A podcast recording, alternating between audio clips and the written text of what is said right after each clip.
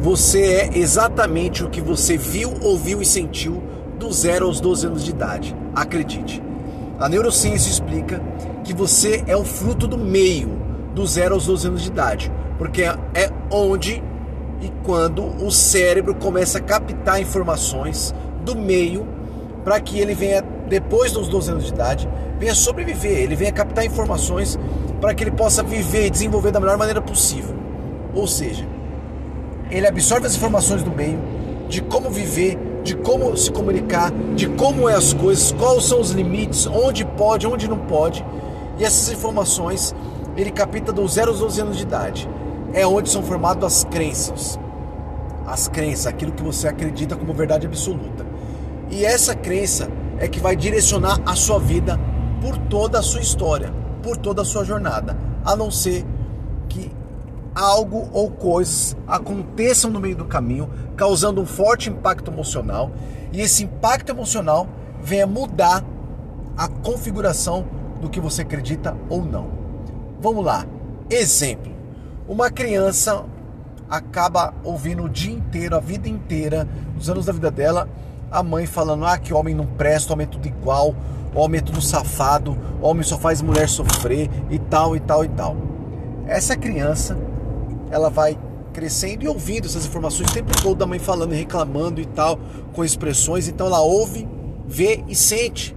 E acaba de tanto ouvir repetidamente, acaba se tornando uma verdade para ela. E aí ela cresce com limites, com escassez, que a gente chama que ela acha assim, poxa, realmente homem não presta, homem é tudo igual. E ela já cria essa expectativa, poxa, eu vou, eu vou ver, mas realmente minha mãe tá falando, homem é tudo igual, homem não presta, tal, tal.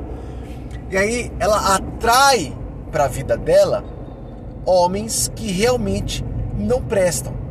Ela vai atrair para a vida dela, diante dos pensamentos que ela tem, que ela foi induzida a ter, ela, foi, ela vai trazer homens que não prestam, homem de mau caráter, um homem com várias escassez também, e aí ela vai ter uma vida escassa, não uma vida sentimental.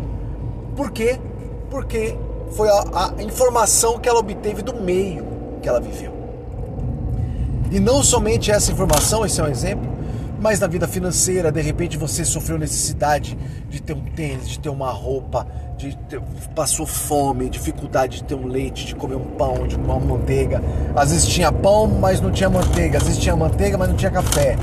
Então você sofreu uma escassez. Você viu, ouviu e sentiu isso na sua infância. Então você acaba atraindo para sua vida uma, uma miséria, uma escassez. Por quê? Você atrai aquilo que você tem medo. E você pode observar no livro de Jó, na Bíblia, para quem acredita na Bíblia, que Jó falou assim: é, eu, o que eu temia me sobreveio, ou seja, o que ele tinha medo sobreveio a ele. E isso é um ponto que realmente a gente atrai para a vida. Tudo que a gente tem medo, a gente começa a atrair para nossa vida. Por isso que Deus fala o tempo todo: seja forte e corajoso, porque eu sou contigo, eu estou com você. Eu sou o dono de tudo, do mundo, de todas as coisas. Então não tenha medo. Apenas seja forte, acredite, tenha coragem. E aí o que acontece? Você vai atraindo crenças fortalecedoras, você vai atraindo propósitos fortalecedores. Ao contrário de quem tem medo.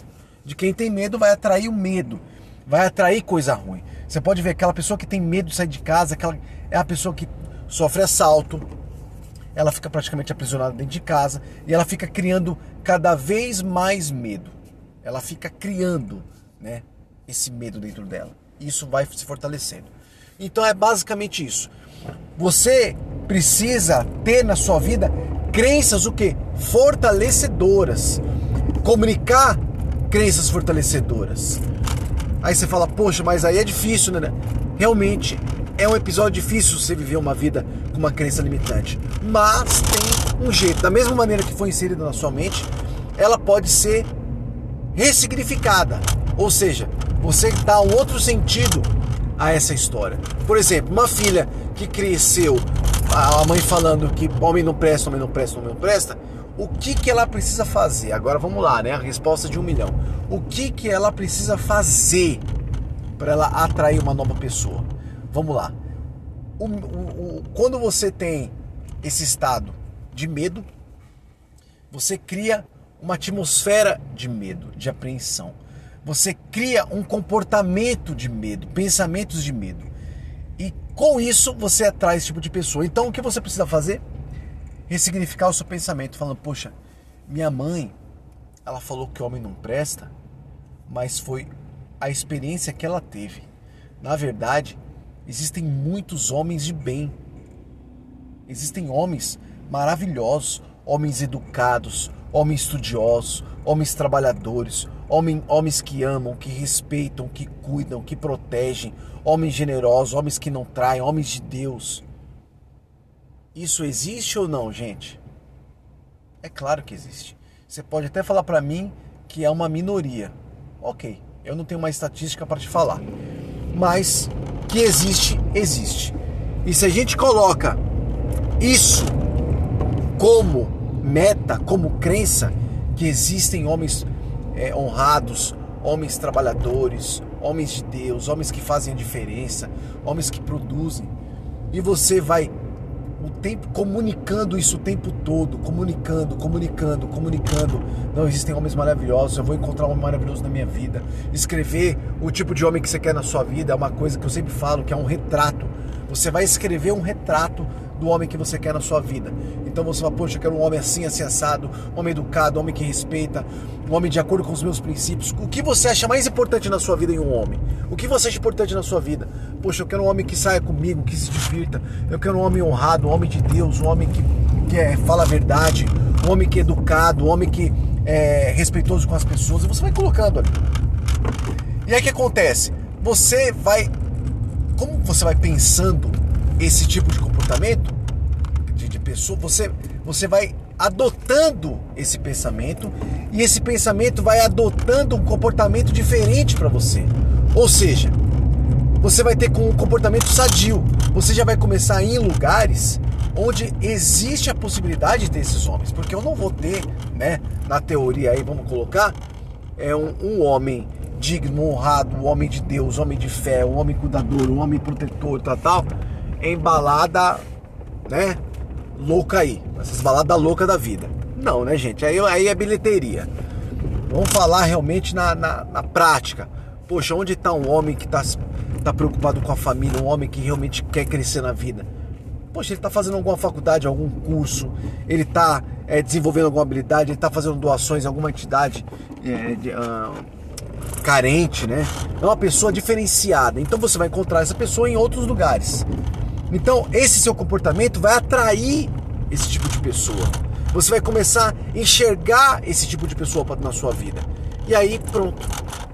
Vai acontecer. Porque você pensou, você comunicou e você sentiu. Porque o sentir demora um pouco mais. A primeira instância é você comunicar.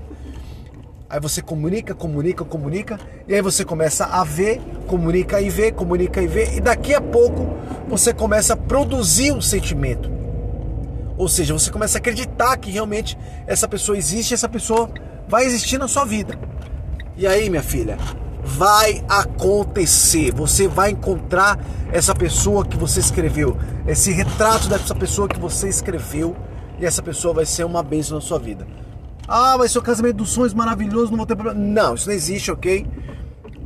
Não tem como. Onde existe duas pessoas, existe uma discussãozinha ou outra, uma coisinha ou outra, tal, mas tudo sadio, tudo dentro dos parâmetros normais de uma vida, né? Vai ser uma vida maravilhosa, uma, uma vida abençoada, vai ter desafios, vai, mas você vai vencer. E vai ser suportável, porque essa pessoa está dentro dos princípios que você gostaria. Ela tem as habilidades, ela tem o pensamento, o comportamento que você sempre quis, que você desejou. Então é dessa forma que muda um cenário de vida. Eu falei desse, desse dessa crença é, da mulher e do homem porque é algo que realmente acomete muitas mulheres.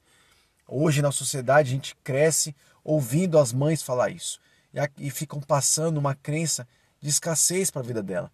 Não é porque sua mãe passou que você vai passar. Não. Não é porque uma pessoa é pobre que todo mundo vai ser pobre. Não. Então, eu quero que você entenda isso e se você de repente se encontrou nesse quadro, você venha fazer esse exercício de começar a comunicar todo dia que você vai encontrar um homem maravilhoso para sua vida. Que existem homens maravilhosos. E você vai deixar a preguiça de lado, vai pegar um caderno agora e vai escrever o homem que você quer. as, as características físicas, profissionais, emocionais, sentimentais, os valores que você quer nesse homem. Tenha, se você tem fé, escreva. Se você não tem fé, então não escreva. Se você tiver fé, vai para cima que você vai vencer. O mundo é daquele que acredita. O aquele que não acredita não tem nada. Então vai na fé, Deus é contigo e você vai ser uma benção.